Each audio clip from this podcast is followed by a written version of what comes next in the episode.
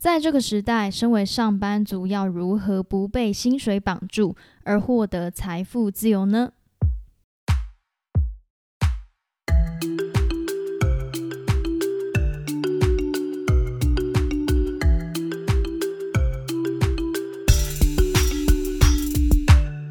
各位听众朋友们，大家好，我是泰瑞。今天呢，要跟你分享的这本书叫做《社畜的财富自由计划》。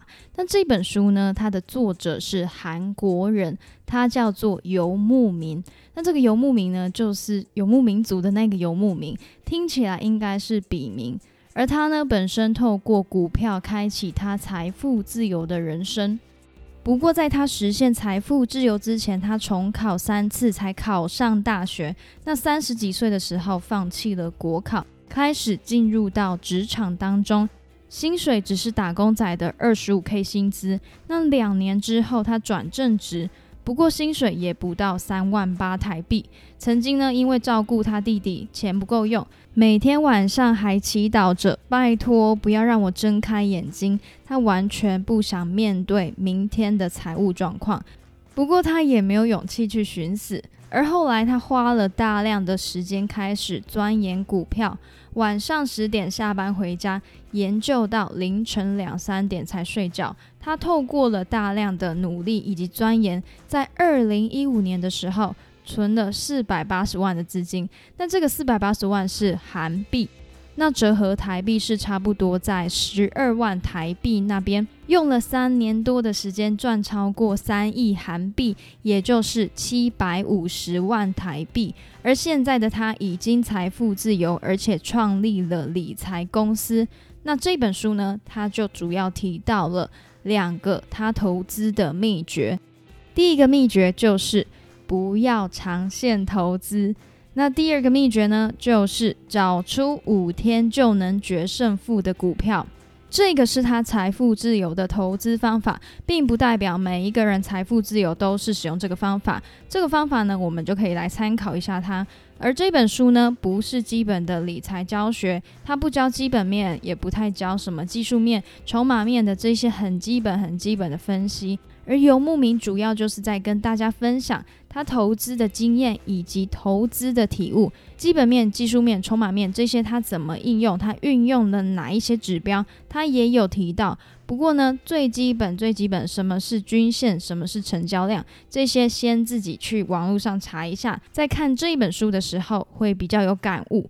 好，以下呢就来跟你分享一下书中有提到。让散户投资失败的五个症状因素，那你可以来看一下自己有没有中这些症状。好，第一个呢，就是以为本金要很多，是新手的时候会觉得啊，好几十万、好几百万、好几千万，这些金额呢都是遥遥无期。我们的本金这么小，是不是要有很多的钱才能开始投资？有一些人常常会跟我说：“哦，我没钱，我怎么投资？”但是你不理财，财永远都不理你。作者他也是从十几万的本金开始出发，透过复利效应，复利效应就是利滚利的翻倍成长。在上一集的原子习惯当中，也有提到复利效应的概念，习惯也是复利。金钱也是复利，那我相信一般上班族应该都拿得出几十万。如果拿不出来的话，可能就要来重新检视一下自己的理财习惯。再来进入到投资失败的第二个症状，误以为专职投资才能够赚大钱。刚刚我们有提到游牧民他透过投资股票达到了财富自由，那你以为他财务自由之后就辞掉了工作吗？并没有哦，工作一直是他生活当中的一部分。财务自由只是摆脱只依赖薪资的人生，并不是只说不去上班，并不是只说每天交易、每天玩乐的人生，只是让生活多了更多选择。而且你可以想想，专职投资人是靠市场吃饭，如果市场没有行情、没有收入的话。你可以忍受那一段没有收入的时期吗？而当你有这些收入的压力的话，你对于股票、对于市场的判断还能够那么精准吗？好，再来是第三个投资失败的症状，以为学会了秘技就可以爽赚。股票不是一门学问，它并没有最佳的解答，没有 A 或 B，没有 True 或 False，没有保证赚钱。如果当有人跟你说有一些一定赚钱的方法，这一定是诈骗，因为我们现在网络蛮多这种诈骗。如果真的有秘诀，世界上就不会有输家了，因为市场是不断的在变化，在每一个情况底下呢，都要有相对应的应对进退。好，接下来进入到散户投资失败的第四症状，就觉得说，就算大家赔钱，我一定赚钱。这一种心态就是买之前总是幻想着这一只股票可以让我赚大钱，以为最坏的结局不会轮到自己，结果真的就买在高点进场。除了考虑报酬之外呢，其实呢很重要，最重要的就是要首先考虑的是亏损。设好停损点，我们再进场。好，再来是第五个散户投资失败的症状，以为自己打听到的小道消息一定可以赚大钱。这本书就很直截了当的告诉你，会找上散户的情报都是垃圾情报。其实消息灵通的人早就已经布局完了，很有可能等你买进的时候刚好被盗货，刚好就买在山顶上，叫天天不应。好，以上就是散户投资失败的五大症状。然后再来，你可能会有一个疑问：上班族要怎么去看盘？那游牧民他每天都很认真的工作十二个小时，十二个小时比平常我们工作八个小时还要长。但他是用哪一些时间来交易股票的呢？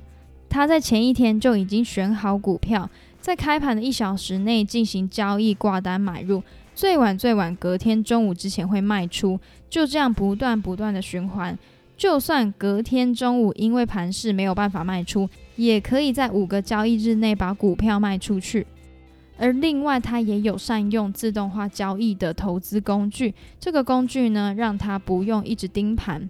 好，在最后最后呢，他就分析了投资需要学习的一些知识。那必须要学习的呢，就是基本面还有技术面，并且呢，他在里面就告诉了我们，他在基本面会看哪一些东西，他在技术面会看哪一些东西。那会看的就是像是压力线、支撑线、成交量、均线这些比较基本的东西。那你会想说，这些那么基本，大家都会看。